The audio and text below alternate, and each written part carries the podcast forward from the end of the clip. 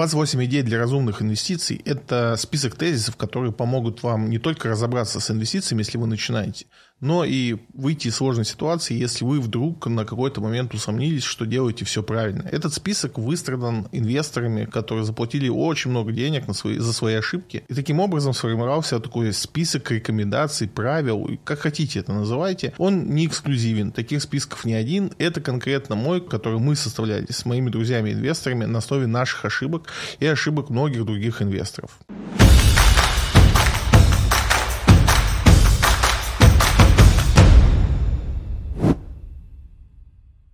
В инвестициях невозможно избежать ошибок, но самая большая ошибка – это не инвестировать. Речь о том, что от ошибок никто не застрахован. И когда инвесторы, особенно начинающие, делают ошибки, им кажется, что это вот с ними что-то не так. И вот у нормальных инвесторов, которые где-то существуют в какой-то дополнительной реальности, вот они-то ошибок не совершают. Но это абсолютно неправда. Ошибки совершают все, вопрос только их размера. Если вы найдете людей, которые инвестируют достаточно долго, э, работают с фондовым рынком, то количество ошибок, которые они совершают, совершает, может быть просто каким-то баснословным. Тут вопрос только в том, насколько дорого обошлись им эти ошибки. Более того, у многих инвесторов, кто особо агрессивно чувствует себя на рынке, были такие ошибки, которые их обнуляли и забирали все их деньги, которые они держали на фондовом рынке. Поэтому нет, ошибки совершают все, это неизбежно. То, что вы совершили какую-то ошибку, купив какую-то бумагу, это еще ничего не значит о вас, как об инвесторе. И тут надо главное понимать, что самая большая ошибка, которую вы можете совершить, это то, что вы прекратите инвестировать. Инвестиции инвестиции – это то, что спасет вас самый сложный момент, то, что даст вам деньги, э, когда вы будете уже в том возрасте, когда не сможете активно работать. Инвестиции – это то, что позволит вам в любой жизненной ситуации чувствовать себя уверенно, если вы делаете все правильно. Поэтому самая большая ошибка – это не инвестировать. Если вам нужны деньги через короткий промежуток времени, вам нельзя инвестировать в акции. Почему-то этот простой тезис многие не понимают. Почему-то до сих пор все думают, что если хорошее время, э, какой-то рынок предрасположен для этого, или просто какой-то суперэксперт, который, по вашему мнению, является суперэкспертом, дает рекомендацию, что вот эти акции точно дадут прибыль, и многие э, люди воспринимают это как сигнал к действию. Это неправда никогда. Акции – это очень рискованная штука, и если вам в какой-то короткий промежуток времени нужны деньги, акции – это плохой выбор для того, чтобы передержать свои деньги. У нас есть немного инструментов, которые дают э, гарантированную доходность. И если мы говорим о коротких временах, вроде года, двух лет, то лучшим способом это все-таки будет банковский вклад. Потому что зачастую банковские вклады, помимо того, что гарантированно сохранят ваши деньги, а, они еще имеют страхование, которое, в принципе, даже в самой сложной ситуации может сохранить, сохранить ваши деньги. Акции никогда не являются надежным средством вложения денег на короткий период. Это надо просто запомнить раз и навсегда и никогда даже не пытаться экспериментировать с этим. Многие, когда читают этот тезис, а, говорят мне, ну а как же те идеи, которые там брокеры на год дают. И вот вроде как на год вложения, и все надежно, и, и так далее. Это не так. А, подразумевается, что те деньги, которые вы а, уже положили на счет брокера, вы уже эти деньги как бы отнесли в инвестиции и не рассчитываете в короткий период времени забрать. И, в принципе, такой подход правильный. То есть все, что вы кладете на фондовый рынок, вы должны эти деньги держать там минимум 5, 6, 7, 10 лет. Иначе э, вы рискуете, что в тот момент, когда вам эти деньги понадобятся, они вам не будут доступны. По поводу подушек безопасности у нас есть отдельный очень подробный эфир в телеграм-канале. Пожалуйста, зайдите, послушайте. Это может быть не так интересно, но очень полезно вам будет. Если вы хотите больше доходности, то придется принять больше риск. Этот тезис э, очень верно построен, и большая доходность по сравнению с рынком всегда влечет за собой больше риск. Не бывает другой ситуации. То есть мы знаем доходность рынка. Это в долларах там 7%, в рублях это порядка 15% годовых. То, на что вы можете рассчитывать. Это не значит, что вы это получите, но вы хотя бы на это можете рассчитывать. Если вы рассчитываете на более, более высокую доходность, это значит, что ваши инвестиции сопряжены, сопряжены с более высоким риском всегда без исключений. Не бывает такого, что вы можете получить потенциально высший доход, при этом имея меньше рисков. Так не бывает. Многие забывают, что фондовый рынок сам по себе, неважно какой инструмент вы выбираете, это высокорисковая э, инвестиция. Ее даже примерно нельзя сравнить э, с инвестицией, допустим, в недвижимость. Там таких рисков в таком количестве э, не бывает. Поэтому на фондовом рынке даже самая надежная бумага – это всегда повышенный риск. Не стоит об этом забывать. И если вы надеетесь с какой-то бумаги или с каких-то своих действий получить доходность выше того, что в принципе может предложить рынок, вы всегда берете на себя более повышенный риск. Но многие не знают о другой обратной закономерности, что более высокий риск не гарантирует вам более высокую доходность. Если вы берете на себя высокорисковый актив, это не значит, что он вам потенциально гарантирует доходность более высокую. Нет, это не так. Это значит, что только убытки у вас могут быть сильно больше, чем вы рассчитываете. И не стоит об этом забывать. Если вам нужны стабильные результаты, то придется принять низкие доходности. Этот тезис, он, э, с одной стороны, простой, с другой стороны, не очевиден для многих. Если вы хотите от фондового рынка, да и, в принципе, от любой э, инвестиции получить э, предсказуемость, то вы не сможете рассчитывать на рыночную доходность. Опять же, вернемся к тем цифрам, о которых мы говорили. Там, это 7% долларов в 15 рублях. Если вы думаете, что вы сможете получать такую доходность э, постоянно, гарантированно, это не так, и никакой инструмент вам этот, эту доходность не даст. Поэтому во многом те инвесторы, у которых есть больше времени, а время, как известно, оно сокращает уровень риска, который мы испытываем на фондовом рынке. Те инвесторы, у которых много времени, используют более рисковые стратегии или э, те стратегии, которые там приносят больший э, доход потенциально. Но со временем, когда вы уже там условно выходите на пенсию или э, в то время, когда вы уже не пытаетесь на фондовом рынке как-то сильно заработать, а ваша задача основная это просто сохранить ваш капитал, чтобы он у вас был и приносил какой-то предсказуемый доход, то доходность, которую фондовый рынок там обещает, условно обещает, вы на нее не можете рассчитывать, и вам придется смириться с доходностью сильно ниже. По этим же правилам работают и другие виды инвестиций. Почему недвижимость э, приносит сильно меньше доходности там, относительно фондового рынка? Зачастую люди не понимают, э, в чем принципиальная разница. Очень просто. Недвижимость более надежная инвестиция, чем тот же фондовый рынок.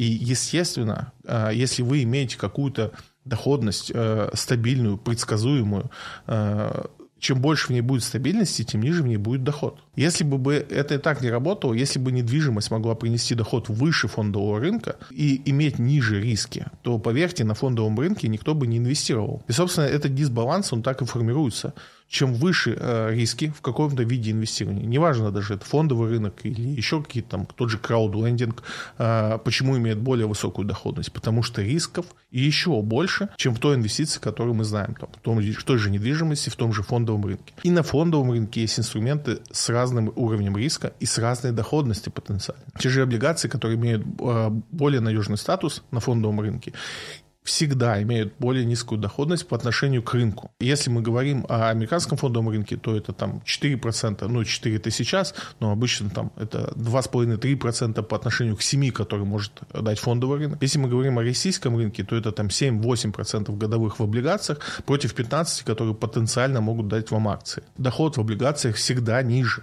По одной простой причине. Там меньше рисков. Эти вещи, они связаны между собой. И поэтому, э, когда вам кто-либо где-либо рассказывает, что у него есть новая идея в инвестициях, у которой там высокая доходность и нет рисков, так не бывает, к сожалению. Эти вещи э, между собой связаны. Чем больше доходность вам обещают, или чем больше доходность потенциальная возможна, тем больше рисков вы на себя принимаете, и никак иначе это, эти вещи не работают. Рынок акций постоянно растет и падает. Для многих, особенно тех, кто не так давно начал инвестировать, и особенно тех, кто пришли после пандемии на фондовый рынок, у них в голове складывалось ощущение, что фондовый рынок только растет. И иногда, я помню, э, в то время многих люди, многие люди начинали переживать уже после того, как рынок падал там на 3-4%. Как они себя чувствуют сейчас, когда рынок упал на 30, 40, 60 и даже 80% по некоторым бумагам. Рынок не статическая структура. Он никогда не растет или не падает постоянно это всегда динамика. Если мы возьмем всю историю фондового рынка, то да, в большей своей, большее свое время он растет. Это математический факт. Это не в том, что я хочу вас там убедить инвестировать, потому что всегда фондовый рынок растет. Фондовый рынок – это колебания. Если мы там возьмем все время, которое мы знаем и которое мы следим за фондовым рынком, и посчитаем то время, когда фондовый рынок растет и когда он падает, то это соотношение будет где-то 40 на 60. И 60% времени он растет, и 40% времени он падает. И это понимание вам должно дать только одно, что вы ну, не можете ожидать от фондового рынка какого-то движения, даже если э, вы видите и чувствуете или смотрите на график и понимаете, что он дальше будет только расти. Фондовый рынок не обязан дальше расти, он движется и никто его не может предсказать. И любое его движение, и падение на 40%, и падение на 80% — это просто его движение, ничего больше. Он так делает. И делает так с периодичностью. Если мы посмотрим те обвалы, которые вообще в принципе происходят на фондовом рынке, они имеют определенную динамику. В принципе, ничего удивительного в том, что фондовый рынок падает там, на 40-60% раз в 10 лет, вы не, уйдете, вы не найдете, потому что если вы, опять же, изучите всю его историю, вы увидите, что раз в 10 лет это случается. Чаще случается там, падение на 15-20%, а не случается раз в 5 лет и так далее и тому подобное. Но главное понимание, что фондовый рынок может как расти, так и падать. Это не обязательно что-то значит. Это просто те события, которые на фондовом рынке происходят. Это не значит, что вы что-то пропустили и рынок упал. Нет, он просто так себя ведет. Риск постоянно меняет свою форму, но никогда не исчезает. Это тот тезис, в который в этом году убедились э, все инвесторы в России. То есть риск, э, инфраструктурный риск мы никогда ранее не рассматривали как реальный, потому что никогда в жизни не сталкивались с ним. Ни мы, ни другие страны не пересекались этим риском, и никто его не включал в свои расчеты. Риски никуда не деваются, Фондовый рынок – это очень рисковое мероприятие, и это надо постоянно держать себя в голове. Многие, приходя на фондовый рынок, в какой-то момент э, они помнят об этом, но проведя там какой-то полгода, год, два года, забывают, что они берут на себя повышенный риск. И те риски, которые мы предполагаем, заходя в какие-то бумаги, в какие-то инвестиции, мы забываем, что это не все риски, которые мы знаем. Рисков сильно больше. Мы не представляем, как они могут реализоваться. То есть невозможно э, предположить все возможные риски. Ну, а даже если бы это было возможно, то если мы сейчас сфантазируем с вами все риски по инвестиции, то их будет такое количество, что их невозможно рассчитать в нашей инвестиционной деятельности. То есть это такое немножко бестолковое занятие, потому что выдумывать риски можно бесконечно долго, и по сути это вам ничего глобально не даст. Про это просто надо помнить и использовать свои стратегии не забывая о том, что риски всегда есть, и даже если они не очевидны, они могут произойти там, где их совсем никто не ждал.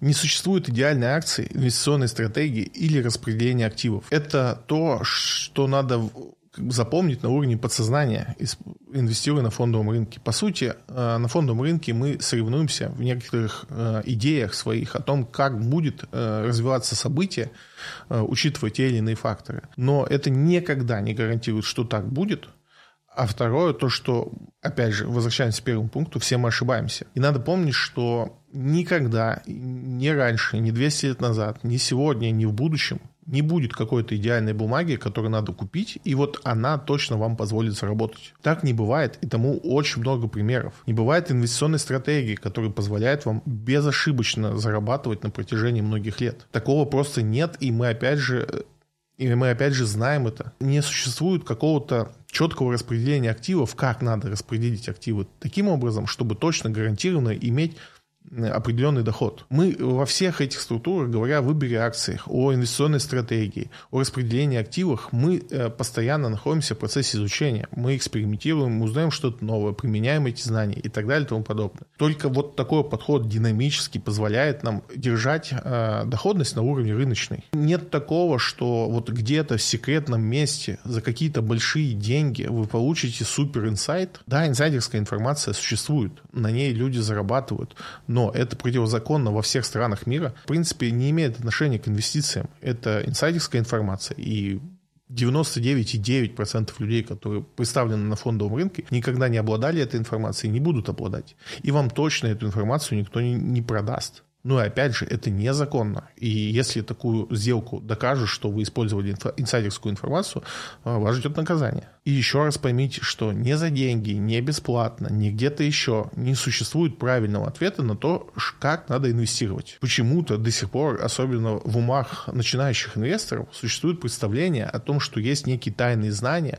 у некого тайного инвестора, который много-много лет провел на фондовом рынке, знаете, как некий старец, который там что-то вдруг познал на фондовом рынке. Нет, это невозможно по одной простой причине, что на фондовом рынке очень-очень много умных людей, которые бы с удовольствием бы пользовались таким лайфхаком, самые лучшие акции. И мы видим, что вот все эти огромное количество умных людей, суперкомпьютеры, которые пытаются обрабатывать всю эту информацию, в итоге не дают того результата, на который все надеются. У самых богатых людей в этом мире нет такой стратегии, нет такой акции, нет такого, такой информации, но почему-то до сих пор у многих людей в голове есть представление, что такой граль существует, и именно им получится такой граль найти. Нет, не получится. И за 200 лет истории фондового рынка мы очень много знаем таких примеров. Последний пример, который мог развиваться на ваших глазах, это фонд Ark Invest и Кэти Вуд который показывал сумасшедшие результаты. Тоже стояла куча людей, которые утверждали, что вот новая волна инвесторов, которые совершенно иначе смотрят на фондовый рынок.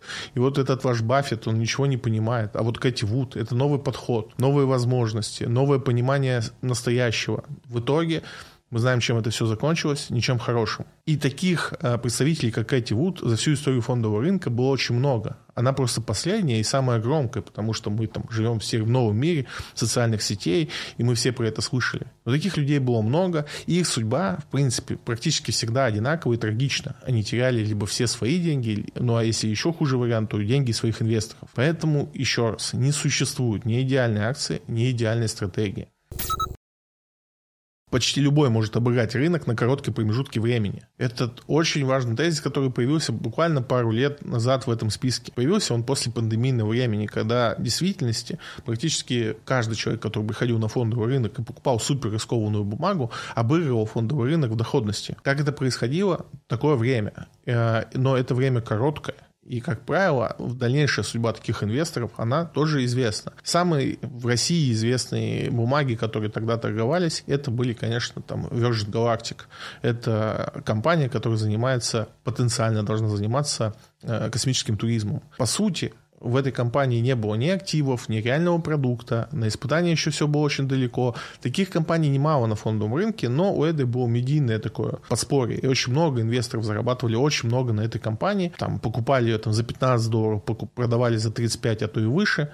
Сейчас эта компания стоит в районе 5 долларов, и состояние ее практически ну, она практически в банкротстве, и сейчас новые суды назначены по поводу этой компании и так далее. Таких э, примеров очень много, особенно постпандемийный период, когда на рынок пришло очень много денег, и, по сути, вот э, новых инвесторов, потому что это в единый момент все с, э, с, срослось, что пришли и инвесторы новые, и деньги у них были, и они покупали самые безумные акции в надежде резко обогатиться. И таких примеров было много. И когда люди приходили и говорили, что вот, я в течение там, четырех месяцев обыгрываю доходность фондового рынка, и серьезно думали, что они смогут повторять так дальше.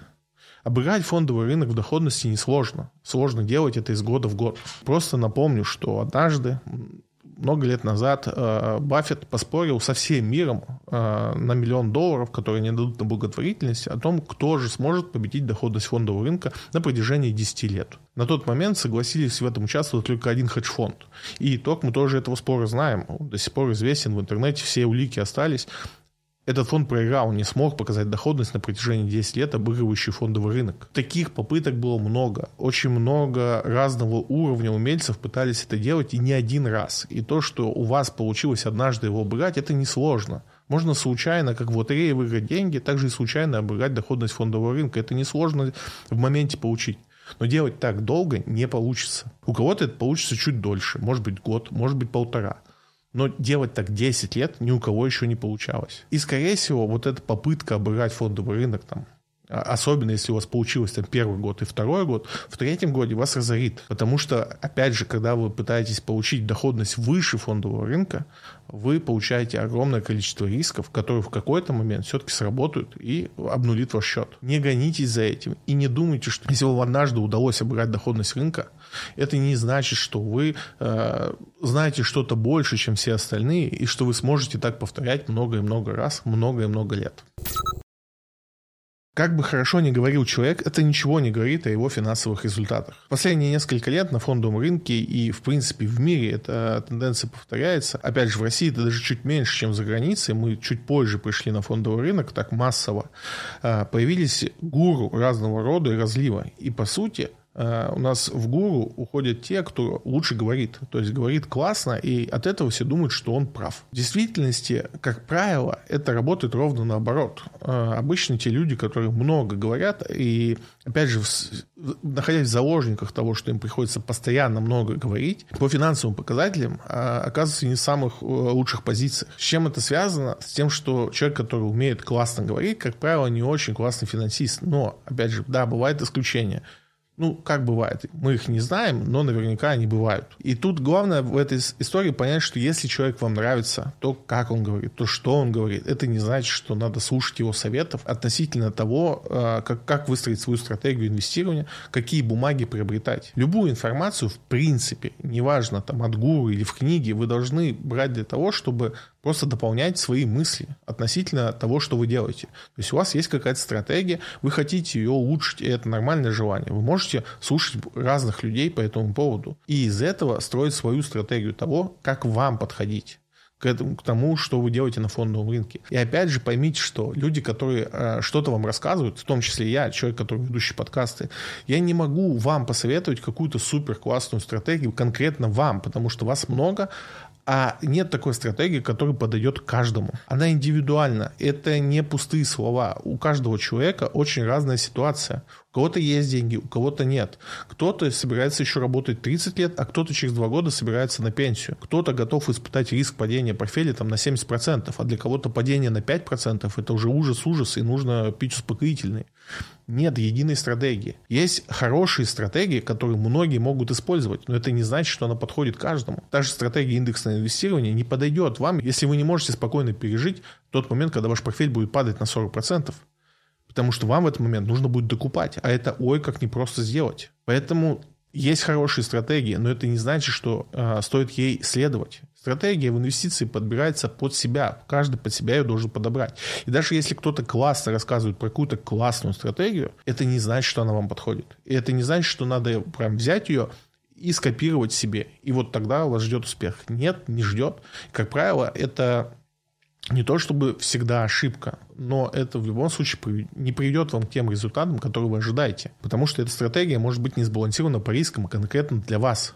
И в тот момент, когда вы должны докупать, когда все упадет, на рынке будет страх творится, всех будет паника, мы, собственно, не так давно все это переживали. В этот момент, когда вам нужно будет покупать, вы, скорее всего, не, будучи не подготовлены к этой стратегии, начнете продавать. И в этот момент вы потеряете очень большую часть своего капитала. Не слушайте просто людей, которые убеждают вас, что эта стратегия для всех подходит. Нет. Стратегию, которая для вас может быть идеальной, может разработать финансовый консультант, который конкретно, опросив вас, поймет, чего вы боитесь, на что вы способны, что вы готовы пережить, сколько денег вы можете это вкладывать, как часто. И узнав там ответ на очень много вопросов, там стандартная анкета финансового консультанта это порядка 50 вопросов.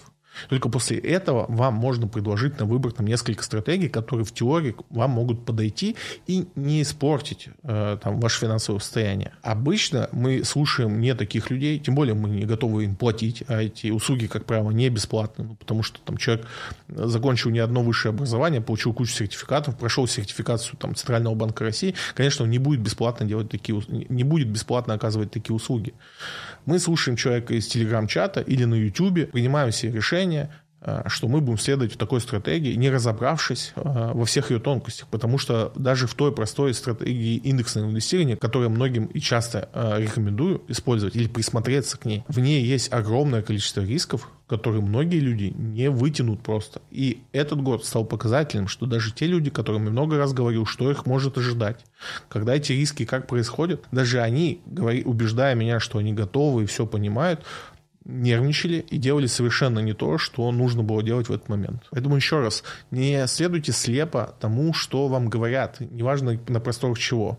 Книжку вы прочитали, на YouTube кого-то послушали, в телеграм-канал какой-то подписались, может быть даже платный.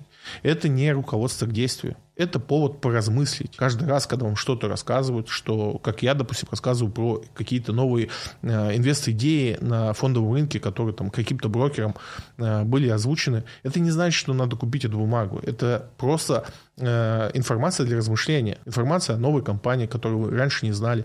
Может быть, стоит присмотреться, разобраться с ее финансовой отчетностью и принять решение на основании этого. Любая информация должна вами так анализироваться, никак не как руководство к действию. Я не знаю, в большинстве случаев правильный ответ на вопрос о том, что случится на фондовом рынке. В действительности, каждый раз, когда меня спрашивают, э, что будет на фондовом рынке, ждет ли нас рецессия, какая будет цена на нефть, как я вижу э, уровень там S&P 500 к концу года, я практически всегда отвечаю, что я не знаю. Потому что я не гадалка, у меня нет хрустального шара, э, от бабки мне не достался никакой такой дар, и я не знаю правильного ответа. Я могу предполагать. У меня есть ряд размышлений, и тогда эти размышления могут быть прямо противоположны друг другу. Более того, э, часто эти размышления сильно зависят от тех событий, которые еще не случились. То есть мы можем говорить, что если произойдет событие А, Б, В, С, то будет вот так. А если Д, В, Г, то будет вот так. Но какие события из этих произойдут, в какой последовательности, ну, никто не знает, как это будет. Наверняка какие-то люди на уровне президента страны могут более точно что-то обозначить. Я в этом уверен. Мало инвесторов, которые там на таком уровне могут получать информацию быстро и ну, настолько четко, чтобы уметь воспользоваться, это на фонд, уметь воспользоваться этим на фондовом рынке. Большинство людей используют те же инструменты, что и я. У меня есть все возможные, самые дорогие подписки на все там Seeking Alpha, Fool ы и какие-то еще сервисы, которые предоставляют информацию по состоянию экономики в мире. Сейчас, наверное, вот у меня Блумберга не было терминала, но он там в инвестиционной деятельности не самый полезный инструмент, но есть такой инструмент. У многих этим в основном трейдеры занимаются. Да, у многих трейдеров в России он был, они им пользовались. Я не трейджу, поэтому Bloomberg мне никогда не нужен был, но сейчас у них его отобрали. То есть наверняка есть какие-то еще инструментами, которые их не пользуюсь, потому что инструментов очень много. Но это не... Все эти инструменты — это просто способ быстро собрать информацию. Иногда быстро получить аналитику по этой информации. Да, если раньше, условно говоря, чтобы прочитать отчет компании, надо было физически где-то достать распечатанным, сидеть, вычитывать, выписывать интересные вещи, которые тебя интересуют. То сейчас, конечно, сильно проще. Вы можете заплатить там какие-то большие или небольшие деньги э, за подписку на какой-то сервис, получить все эти данные, которые там в отчете э, выходят, практически моментально, уже в тех таблицах и в нужном для вас виде, и очень быстро принять инвестиционное решение. Сейчас это возможно сделать за деньги, но в этих условиях находятся все. Миллионы людей находятся в этих условиях нету никакого эксклюзива. Все эти люди, видя одни и те же цифры, э, принимают совершенно разные решения, противоположно разные решения. Потому что никто не знает, что будет дальше. Есть некоторые предположения. Поэтому, когда вы пытаетесь спросить у меня или еще у кого-то о том, что будет, или вы пытаетесь предположить, что будет дальше, правильный ответ на этот вопрос я не знаю. Но можно порассуждать, если нам об этом хочется поговорить, или, в принципе, есть мысли на этот счет. Для того, чтобы вот на этом незнании попытаться там, заработать больше денег, э, чем может предложить э, стандартная доходность фондового рынка. Наличие обогатившихся друзей делает сложным составление хорошего финансового плана. Тут не только мы сейчас про инвестиции поговорим, хотя и про них тоже. В общем, затянем тему финансов. Зачастую э, и инвесторы, и, в принципе, люди склонны делать выводы, которые, по сути, делать не надо. Мы очень падки на проявление богатства или успеха и смотрим на такие Э, истории, закрывая там все вокруг. То есть мы видим там человека, который добился какого-то финансового успеха, и мы никогда не знаем, как он к этому успеху пришел. Зачастую э, за вот этим вот видимым э, успехом скрывается очень-очень много всего, чего мы не получим. Как правило, люди, которые становятся богатыми, э, получают э, так называемое несправедливое преимущество. Оно может быть по-разному выражено самое простое несправедливое преимущество, о котором можно говорить, это там богатые или влиятельные родители.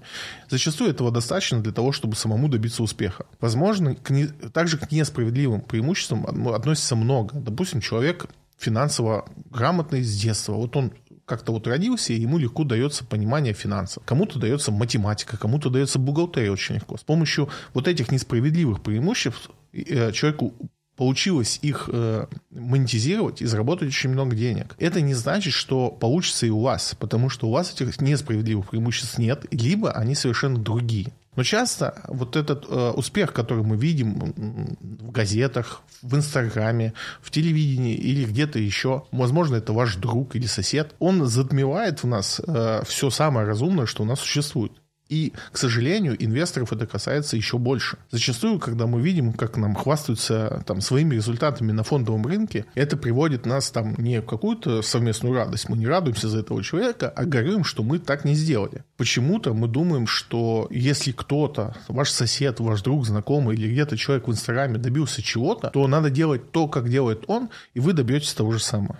Это ошибка, которую совершают все. И это та ошибка, которую вы должны контролировать, чтобы не, вас туда не затянуло. То, чего добился человек, и то, что он вам показывает, это не путь, который вы можете повторить. Даже у нас в последнее время предлагают этот путь купить за деньги. Люди, которые чего-то добились, выпускают свои курсы и говорят, что, мол, вот э, за какие-то небольшие, иногда большие деньги, я вам расскажу, как добился этого. Поверьте, в этих курсах нет каких-то суперзнаний, которые вам в действительности помогут повторить этот успех. В лучшем случае вы услышите биографию человека, в худшем вообще не свою историю. И это не может быть ориентиром для вас, как какое-то руководство к действию. Финансовые успехи других людей, знакомых вам или незнакомых вам, это их путь. Мы сейчас не говорим о тех людях, которые просто делают вид, что чего-то добились действительности говорим, ну, будем говорить о тех, кто в действительности чего-то добился. Но это их путь. Это не значит, что вы сможете повторить просто потому, что стали в 5 утра, или потому, что вы, он купил акцию, о, о которой ему там кто-то сказал, или он как-то посчитал, что эта акция выстрелит. Это совершенно не так работает. И это очень часто ошибка, которую совершают люди. Зачастую мы верим тем людям, которые показывают хорошие финансовые результаты в моменте мы мало того, что не проверяем эту информацию, более того, мы забываем самое главное, что в моменте можно показать какой угодно результат. Это не гарантирует того, что вы сможете этот результат повторять. И а, повторять много лет, тем более. И, к сожалению, даже самые опытные инвесторы подвержены этому риску. Периодически они начинают сомневаться в своих стратегиях, в своих действиях и в своих знаниях, смотря на то, что кто-то моложе или кто-то там в Инстаграме показал какой-то результат, которого они почему-то не добились. Не стоит на это обращать внимание и стоит контролировать, чтобы на вас эти события не влияли, особенно в том, что касается ваших финансов.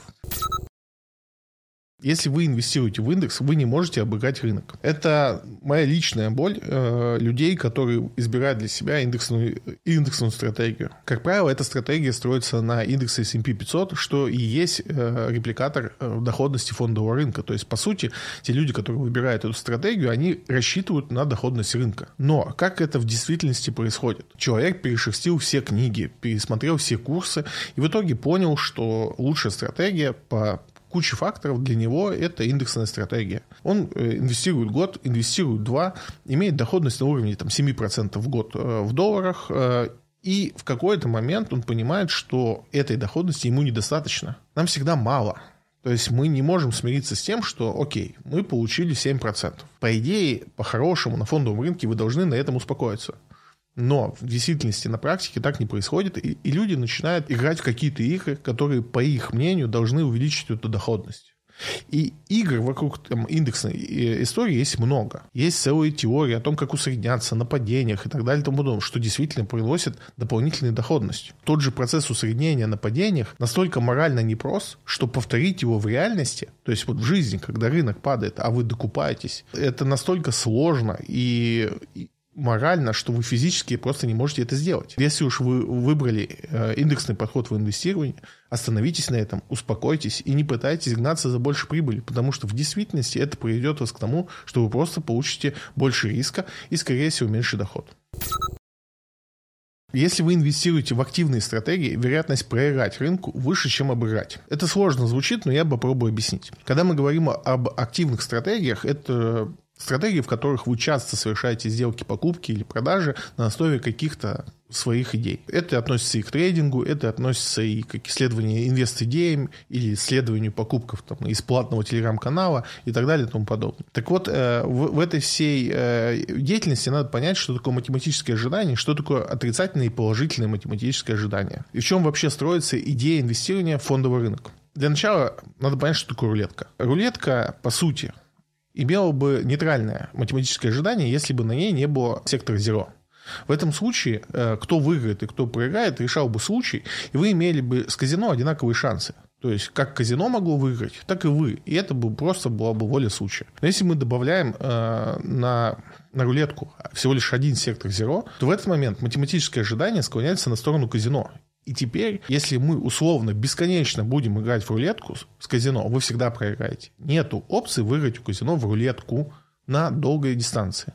В моменте есть, вы можете угадать цифру, цвет, неважно что. Вы действительно можете выиграть у казино. Но на дистанции, если мы говорим о годах, это невозможно. Просто математически невозможно. Это и делает э, казино прибыльными. Там нет обмана. Это просто отрицательное математическое ожидание для вас. Фондовый рынок – это ровно обратная ситуация. Фондовый рынок для вас имеет положительные математические ожидания. То, о чем мы чуть раньше говорили, что фондовый рынок больше растет, чем падает. Именно в этом положительном математическом ожидании для вас вы можете заработать. Но это работает только в том случае, если вы не совершаете много сделок. Когда вы совершаете очень большое количество сделок, не основанные на долгосрочном владении, вы убираете это математическое, вы убираете это математическое ожидание и, по сути, начинаете с фондовым рынком играть в рулетку. И у вас, как правило, шансов выиграть нет. Есть несколько экспериментов, которые проводили психологи, где э, людям предлагали сыграть в игру. Была компьютерная игра с бросанием монетки. Мы все знаем, что монетка падает с вероятностью 50 на 50 с одну, на одну или другую сторону.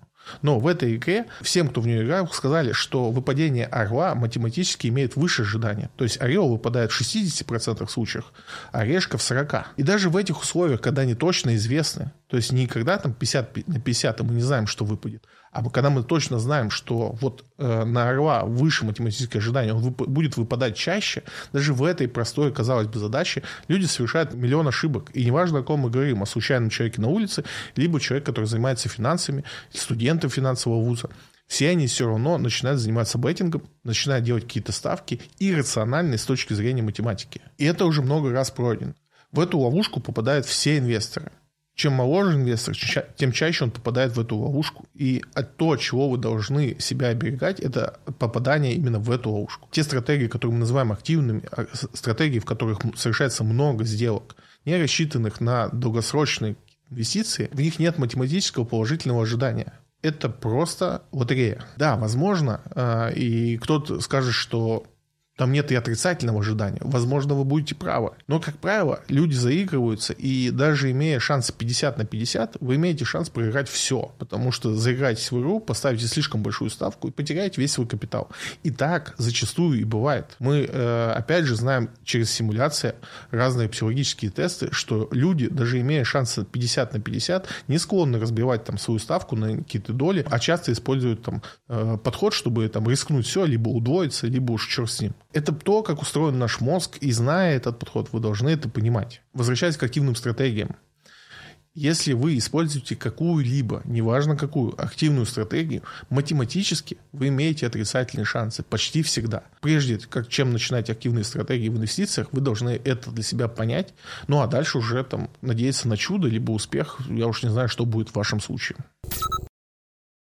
Стратегия «купи и держи» означает, что вы имеете право на часть всей будущей прибыли компании, но и разделяете с ней все убытки. Если вы выбрали одну из э, спокойных стратегий buy and hold или в русском переводе «купи и держи», это еще не гарантирует вам доходность. Те компании, которые вы приобрели, риски из них никуда не делись. И да, вы имеете там, возможность получать ту часть прибыли, которую зарабатывает компания, но если компания разорится или с ней что-то произойдет, эти же самые риски приходят и на вас, и вы должны об этом не забывать. Поэтому распределение активов активов – это первое, чему вы должны научиться на фондовом рынке. Именно поэтому мне там нравится стратегия ETF, когда вы там одной покупкой закрываете сразу там 500 бумаг, и у вас нет рисков там а, банкротства какой-то определенной компании. Когда же вы выбираете компанию из тех, которых вам нравится, условно Coca-Cola, Apple, там, даже Сбербанк, каким бы он ни, был, не выглядел надежным, это не дает вам гарантии от того, что эти компании не разорятся, или они не подадут под какие-то санкции, либо не произойдет что-то новое на рынке, что просто убьет этот бизнес. Еще там 15 лет назад компания Nokia была одной из лучших компаний в мире, и никто не представлял, что что-то может вообще случиться в мире, что эту компанию сдвинет с ее лидирующих с ее лидирующих позиций. Тот же Samsung, если вы посмотрите планы Samsung, по тому, как они будут отбирать э, рынок у Nokia, у них был 20-летний план на этот счет. Они разработали план, по которому 20 лет, э, вкладывая бесконечные деньги в маркетинг, обойдут компанию Nokia по э, рынку. Но появился iPhone и поменял все. И больше компания Nokia не существует в своем виде, как она была. Да, она существует, там уже пять раз перепродавалась, и сейчас принадлежит китайцам, и даже что-то делает. Но это уже не та компания, которая была. И от этого не застрахован никто. Естественно, что если вы выбираете стратегию там, купил и, купил и держу, э, это не гарантирует вам успех. И вы также берете на себя риски, которые могут с этой компанией произойти, а их немало, и они никуда не деваются из-за того, что вы очень много времени держите эту компанию.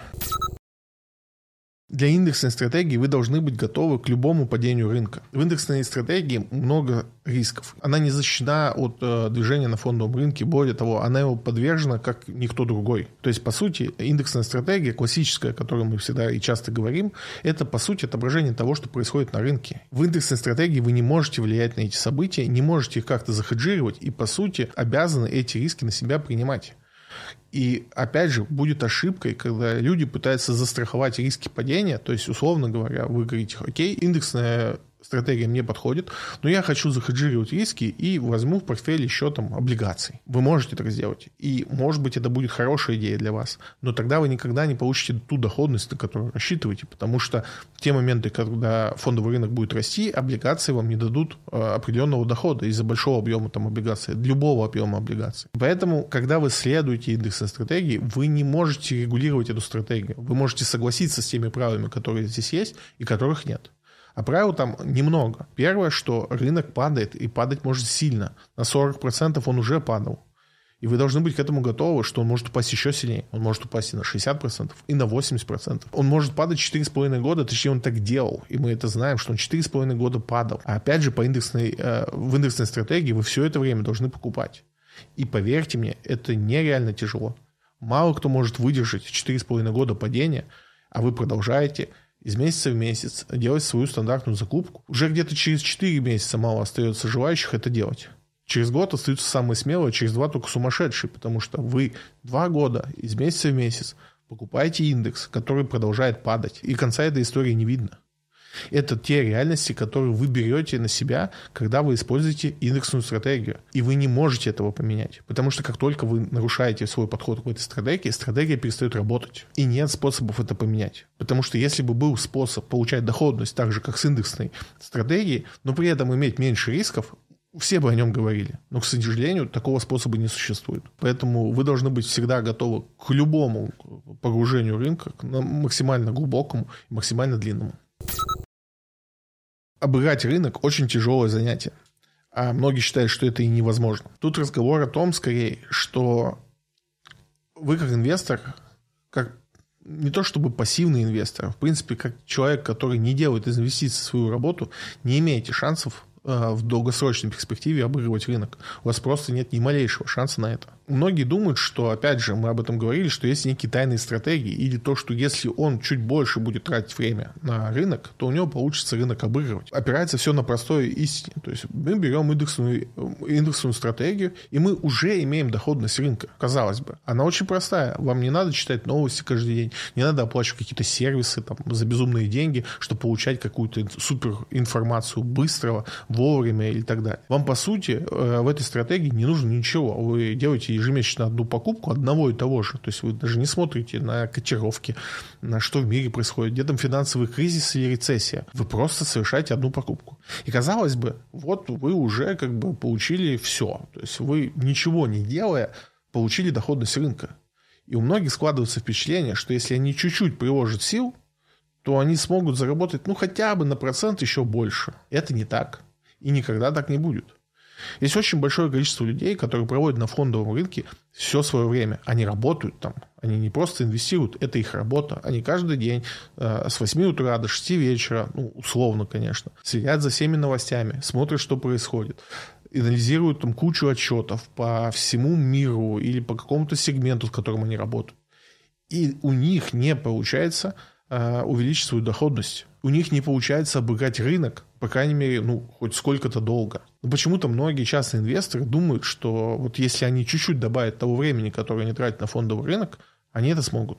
Нет, этого не произойдет. И тут огромный разрыв между тем, между там, индексной стратегией и другой стратегией, которая может приносить вам там, какие-то больше деньги. Можно зарабатывать там, недолго больше денег. Но все равно в итоге ваша доходность, сколько бы вы времени не тратили, она все равно опустится до уровня значений среднее по фондовому рынку. Поэтому ну, вы можете, конечно, попытаться, и таких людей, попыток было много, Может быть, конкретно у вас получится, но лучше не тратьте это время, потратьте его на что-то более эффективное. Довольствуйтесь теми стратегиями, которые уже проверены, существуют и приносят определенный доход, которого вам должно быть достаточно. Вы же не ждете от своей машины, когда покупали, что она еще может летать. Чуть-чуть. Вот если вы чуть-чуть ее лучше там помойте или уделите ей больше времени, она у вас чуть-чуть взлетит. Всего лишь на метр.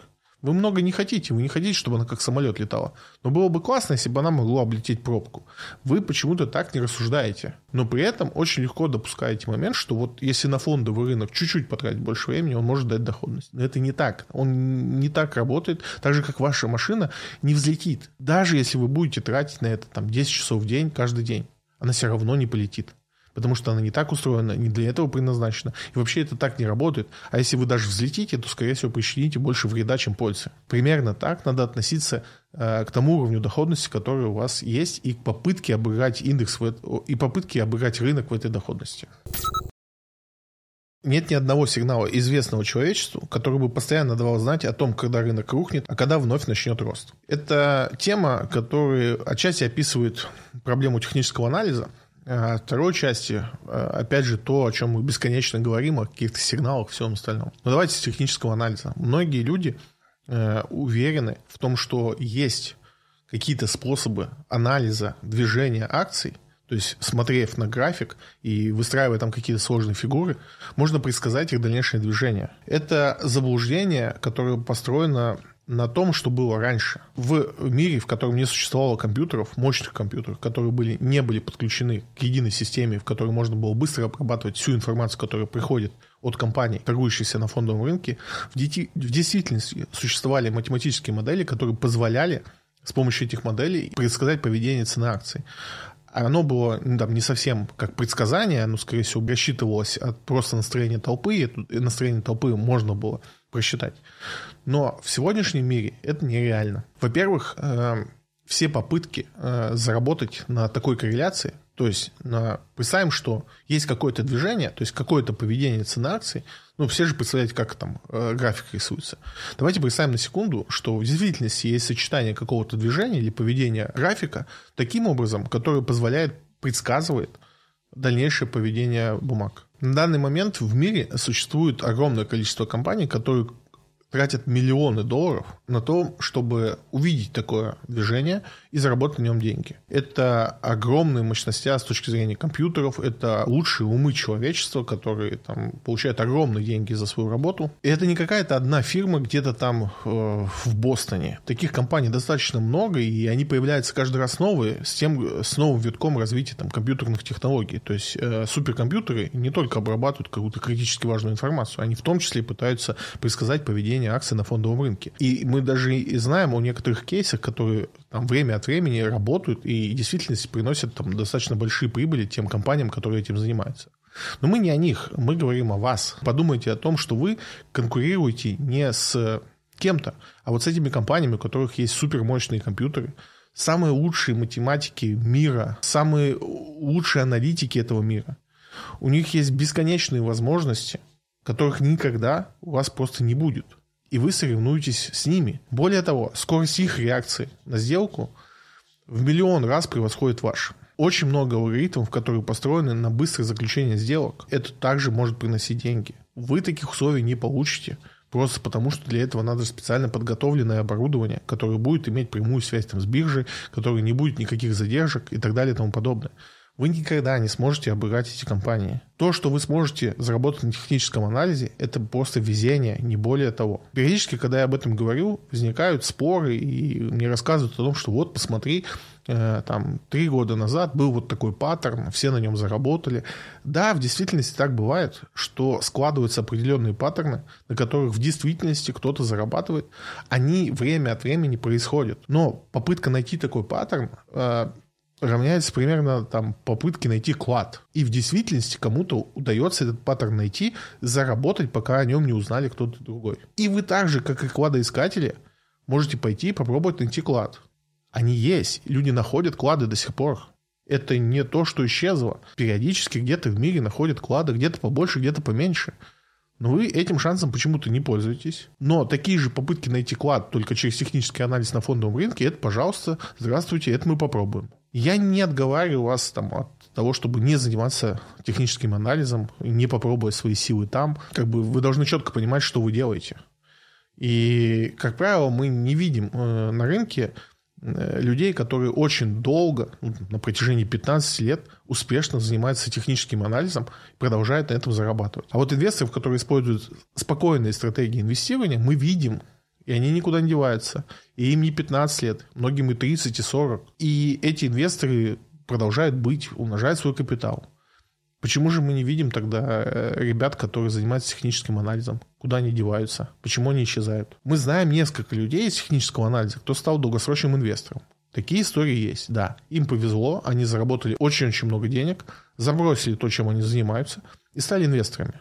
Но, опять же, шанс того, что это произойдет с вами, он такой же маленький, как игра в лотерею. Ну, если вы рассчитываете на такой шанс, что вот именно вы э, сможете заработать миллионы на этом деле – начните искать клады, либо начните играть в лотерею. Шансы у вас равны в этих, э, в этих событиях. Но все равно вы придете к тому, что надо становиться долгосрочным инвестором, потому что в том деле, которым вы собираетесь заниматься, а точнее техническом анализе, ну, глобального смысла нету, но это не тот смысл, который там точно приведет вас к деньгам или к финансовой безопасности. Большинство тестов стратегий на истории будут работать лучше, чем на реальном счете. Тут э, разговор шире, чем мы сейчас проговорим, но на данном уровне там, не хочу это сильно глубоко копать. Но смысл такой, что зачастую, когда мы разрабатываем какую-то новую стратегию для себя, а, то есть неважно, какую стратегию мы выбираем, возьмите любую. Если мы эту стратегию, то есть ваш инвестиционный подход, а, будем просчитывать назад, а мы так делаем часто, потому что нам надо убедиться в том, что ну, мы, то, что мы тут придумали, ту стратегию, которую мы придумали, она вообще рабочая и имеет смысл. Мы берем данные за прошлый период и пытаемся эти данные наложить на нашу стратегию и смотрим на результат, который нам получает. Так вот, а, результат, просчитанный назад, всегда лучше того результата, который будет впереди. Это объясняется просто. Дело в том, что мы не знаем, как будет вести себя фондовый рынок, а если мы делаем стратегии, которые в прошлое показывают себя недостаточно хорошо, мы от них отказываемся. И мы такие стратегии не берем. А возможно, именно они в будущем будут более прибыльны. Мы этого не узнаем, потому что стратегии, которые в прошлом не приносили э, нужный нам доход, мы не рассматриваем для применения в будущем. Более того, когда мы стратегию рассчитываем назад, мы рассчитываем в идеальных условиях, то есть там нету каких-то задержек и еще чего-то.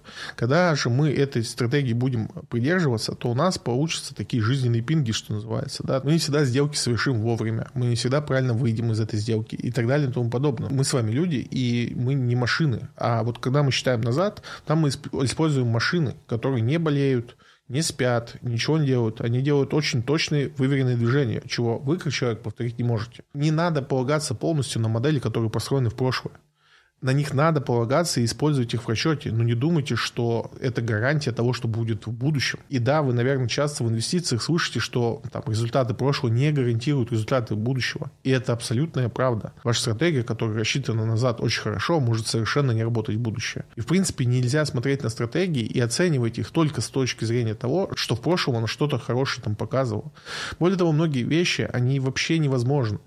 Э, мой любимый пример в этом плане – это брокеры очень любят использовать этот ход. Они рассказывают вам, что вот если бы вы там условно в 2004 году купили бы компанию Apple на 100 долларов, то сейчас бы у вас было 100 тысяч долларов. Нет, не было. Потому что когда бы ваши акции выросли в 10 раз, то, скорее всего, на радостях бы вы их продали. Потом вы, может быть, купили снова. Потом бы опять продали, когда они выросли еще в 10 раз. Очень сложно удержать э, в руке акцию, которая у вас показывает тысячу процентов прибыли, а вам надо 10 тысяч процентов прибыли. Это практически невозможно, когда вы живой человек. Поэтому, опять же, все эти вещи, когда мы используем прошлый опыт для того, чтобы показать э, или как-то доказать э, доходы в будущем, они не работают, как правило. И не стоит э, только на них опираться. На них можно смотреть как общую информацию. То есть мы рассматриваем какую-то стратегию, и одной из информаций, которую мы для ну, рассмотрения этой стратегии, мы смотрим на то, как она работала в прошлом. Это хороший подход. Мы всю информацию так используем, которую нам есть ну, в доступности берем всю информацию и из всей этой информации составляем общую картину. Ну, не только одну, не только там вот она раньше хорошо приносила, и в будущем так будет. Не будет. Если есть какая-то стратегия, которая раньше в действительности приносила доходность выше, чем подобные стратегии, либо похожие стратегии. Эту стратегию нашли не только вы, и значит ее начнут использовать все. А на фондовом рынке есть одна э, такая нехорошая вещь. Как только стратегия, которая приносит доход там, без дополнительного риска, вообще становится возможно, ее очень быстро все находят, все начинают пользоваться, и эта стратегия больше не приносит такого дохода. Поэтому еще раз, э, простраивать стратегии, э, простраивать свои финансовые стратегии назад можно, но ориентироваться на них как на единственную информацию не стоит. Почти невозможно оставаться дисциплинированным и рациональным, когда ваша стратегия начинает приносить плохие результаты. Это то, о чем, опять же, я уже рассказывал, но надо на этом остановиться. Помимо того, что ну, есть стратегии, как вот опять же индексная, в которой мы знаем о том, что там будут плохие времена. Есть стратегии, которые этого не предполагают. А точнее, многие портфельные модели, портфельные стратегии, они говорят о том, что вот если вы составите правильный баланс по э, видам активов, там акции, облигации, комодис, то вот этот баланс, он вас убережет от э, значительных рисков. Но Тут надо понимать, что да, вы, может быть, захеджируете риски, и ваш портфель не просядет на 80%, когда у всех остальных просядет.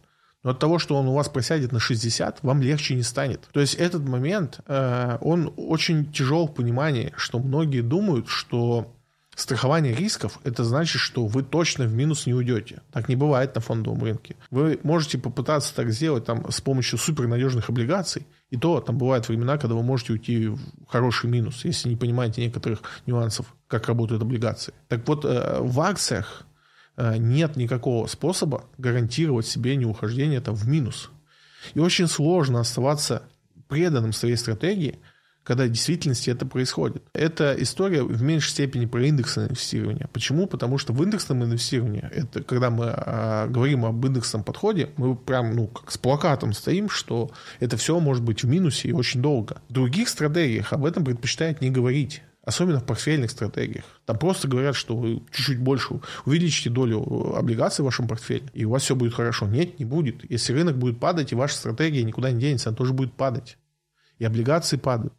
Нет такого инструмента, который не падает. И в этот момент, когда у вас там портфель, ваше финансовое состояние, ваше, там, может быть, вы полжизни его копили, там, 40 лет формировали свой э, счет на фондовом рынке, и вот в один год он у вас падает на 40%. Пережить это крайне тяжело. Оставаться рациональным в этот момент крайне тяжело. Но это то, что вы должны делать, если вы уж выбрали э, для себя путь инвестиций на фондовом рынке. Именно поэтому, э, чтобы таких вещей избежать, э, с приближением выхода условного на пенсию, тот момент, когда вы условно уходите из активной фазы инвестирования, большинство инвесторов переносят свои капиталы в недвижимость. Потому что в недвижимости сложно увидеть такие просадки. Их практически не бывает. Да, бывают экстремальные случаи, но их сильно меньше, чем на фондовом рынке. На фондовом рынке раз в 10 лет это точно произойдет.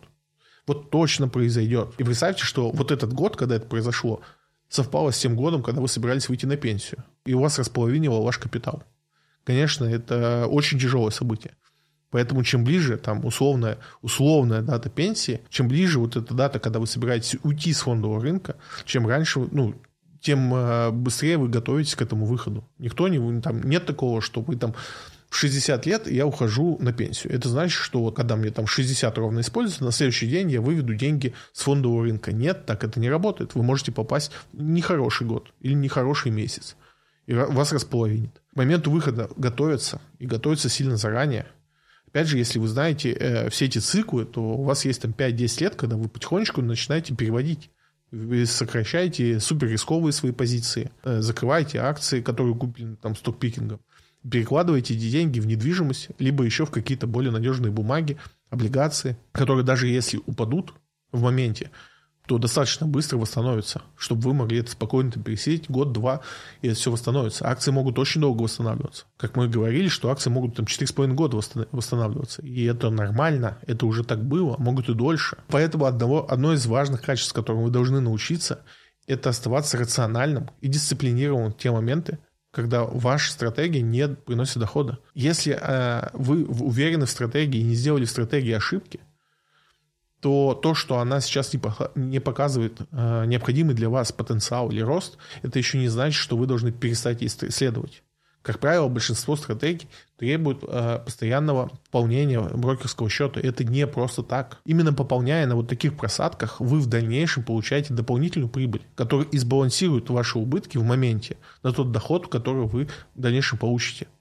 И это тот момент, что если в момент самых тяжелых времен на фондовом рынке вы сдаетесь, ну, условно сдаетесь, перестаете следовать стратегии, вы, соответственно, в дальнейшем просто не получите ту доходность, о которой мы говорим, а, приходя на фондовый рынок. Это надо понимать. Большинство людей не хотят слушать разумные финансовые советы. Это очень тяжелый и долгий вопрос, но в действительности это как-то удивительным образом работает в головах людей. Я не раз, и даже не 10, и, наверное, не 100 раз видел людей, которые в серьезности, с серьезными намерениями приходили на фондовый рынок, имея там пустые кредитные карточки. И я не понимаю, как работает это в их головах. Вы приходите на фондовый рынок, потенциально заработать 15% в год, и у вас есть там миллион рублей. При этом у вас пустая кредитная карточка на миллион рублей, по которой вы платите 40% годовых. Так вот, доходность фондового рынка, она не гарантирована. Вы можете в этом году столько и не заработать, а заработать 7%, 5%, 3%, а может быть даже в минус уйдете. А вот э, плата за кредит у вас гарантирована. Она закреплена в договоре и не поменяется. 40% в год вы должны отдать. И как это срастается в голове одного и того же человека, я не понимаю. Есть две основные вещи, которые для меня кажутся очевидны, но для многих остаются в таком невиденном пространстве. Первое – это то, что короткие кредиты – это плохо. Исключайте случаи, когда у вас была только жизненная необходимость их взять. Я не говорю, что кредиты, прям надо от них бежать, это инструмент. Но это опасный инструмент, с которым надо уметь работать. Возможно, у вас сложилась такая жизненная ситуация, что вам, вы, вы были вынуждены взять кредит по невыгодной для себя ставке. Ничего страшного. Но вы не можете в этот же момент идти на фондовый рынок и искать там доходность, потому что у вас сейчас основной задачей может быть только одно – закрыть этот невыгодный кредит. Другое дело – это длинные кредиты с низкой ставкой. То есть, в принципе, да и любые кредиты со ставкой ниже э, ставки рефинансирования – это хорошо, но вы такие кредиты не получите. Это эксклюзивные кредиты, э, ну, что-то вроде там э, ипотечного кредита с субсидированной ставкой от государства. Такие праздники бывают. Все остальные кредиты, которые вы можете получить, они, ну, опять же, если мы идем какие-то эксклюзивные события, которые могут произойти, они могут произойти, конечно же, то в этих случаях ваши кредиты будут иметь ставку сильно выше ключевой. Это значит, что это э, что это расход, который вы никогда не получите на фондовом рынке. Вам надо первое, с чем закончить, это с этими кредитами. И только потом думать о фондовом рынке. Только потом, а не параллельно. И второй вопрос, о котором многие не задумываются, что сэкономить намного проще, чем заработать. Чтобы сэкономить, не надо тратить много времени. Для этого надо э, быть честным с собой и, и уметь контролировать свои финансы. Это сильно легче. Это, это не требует от вас дополнительных знаний, умений.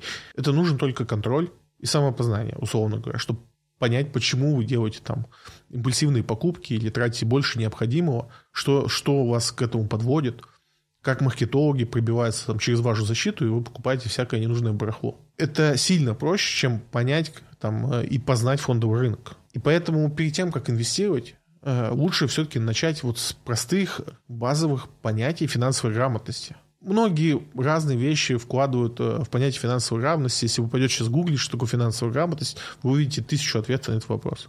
Но есть две основные вещи, которые будут везде. Это умение рационально тратить деньги или экономить, и умение работать с кредитами. Пока вы не разобрались с этими двумя базовыми вещами, инвестиции это не для вас. Лучшая инвестиционная стратегия та, при которой вы чувствуете себя спокойно. Это то, о чем, опять же, я люблю говорить, что не все инвестиционные стратегии подходят вам. Для меня, я считаю важным, чтобы та инвестиционная стратегия, которую человек использует, прежде всего давала ему спокойствие. Не что-то другое, не доход, не будущую прибыль, не пенсионные накопления, а спокойность. Это важнее. Как правило, 90% залога успеха в спокойности – это понимание того, что вы делаете. Поэтому очень важно разбираться в фондовом рынке, в понятиях, в компаниях, в экономике, последовать за новостями и так далее и тому подобное. Да, я часто говорю, что когда вы используете индексную стратегию, вы не должны следить за тем, что происходит. Но это только часть правды. То есть вся правда заключается в том, что если у вас будут большие капиталы даже в индексе, вы все равно будете следить за новостями, потому что вы хотите знать, почему ваш портфель себя сегодня ведет так, почему он у вас упал на 25%. Это не будет так, что, знаете, там, вы где-то на каких-то красивых райских островах зашли э, свой брокерский счет, увидели, что сегодня у вас там минус 15 за день, и вы такие, ну, в индексной стратегии так бывает. Вы закрыли приложение и продолжили наслаждаться видом океана. Никогда, ни в какой вселенной так не произойдет. Если вы увидите, что у вас за день упал портфель на 15%, первое, что вы побежите делать, это читать новости.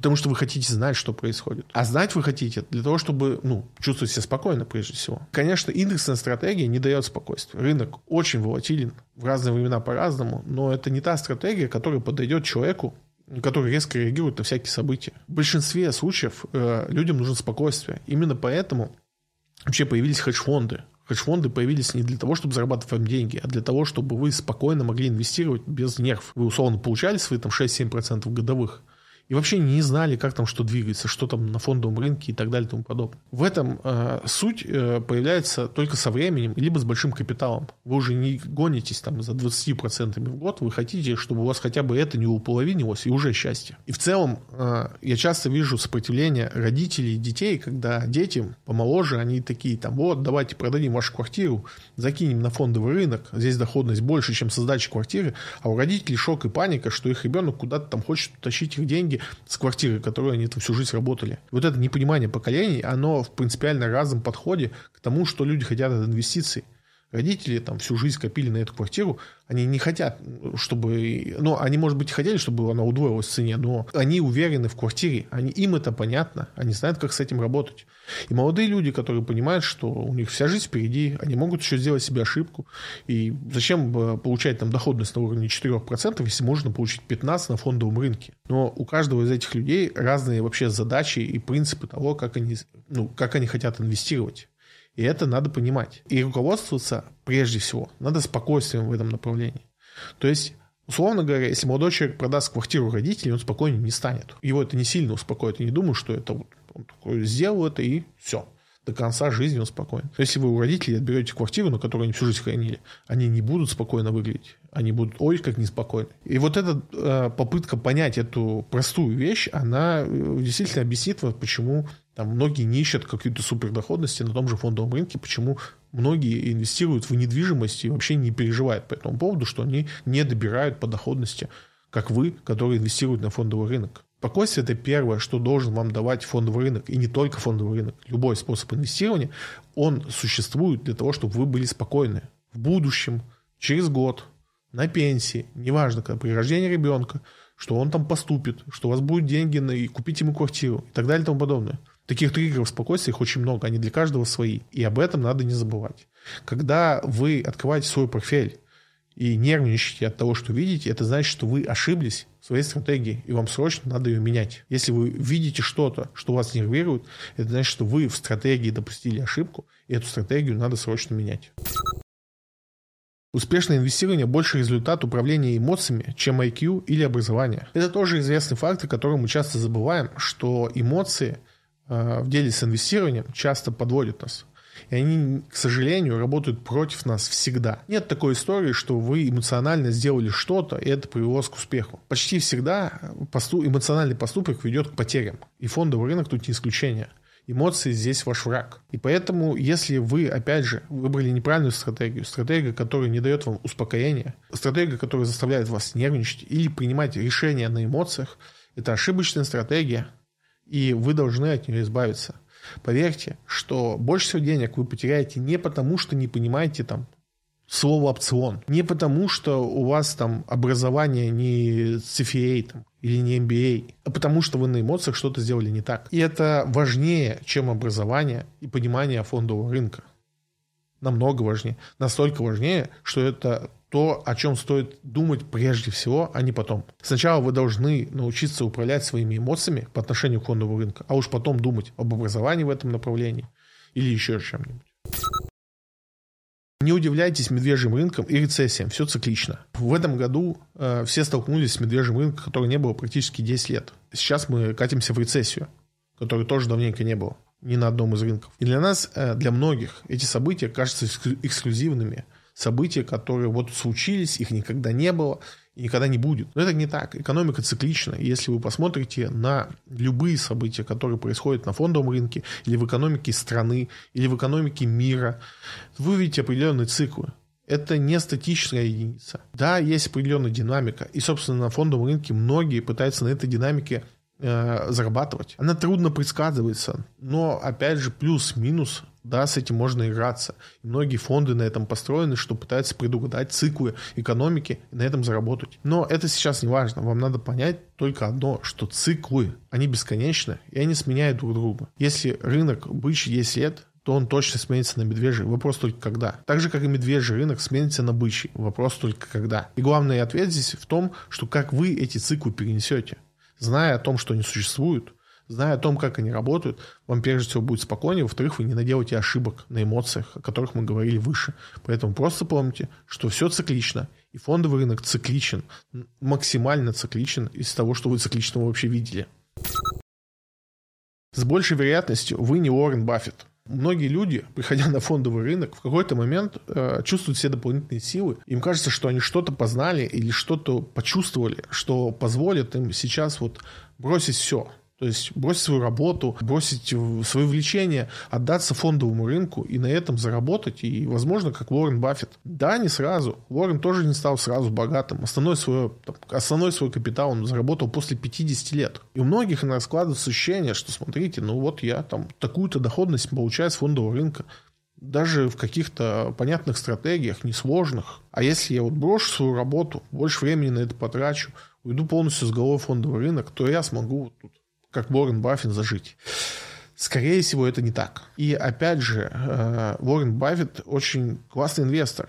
И посмотрите интервью с ним, посмотрите на его жизненный путь, и вы поймете, что даже он считает, что ему в большей степени везло. И что если бы он сейчас там пережил это все события заново, то делал бы многие вещи иначе. Когда человек хочет поменять свои вещи, который понимает, что он сделал ошибку, что можно было сделать лучше. И вот эта череда ошибок, каких-то событий, везения, всего сделала из человека Уоррена Баффета. Это невозможно повторить. И, скорее всего, вы не повторите этого, потому что мало кому удавалось это повторить, а точнее, пока еще никому. Никому еще никогда не, не удавалось стать вторым Лореном Баффетом. И у вас не получится. И даже если вы согласны только наполовину от того, что добился Уоррен Баффет, это все равно не значит, что этого легко добиться.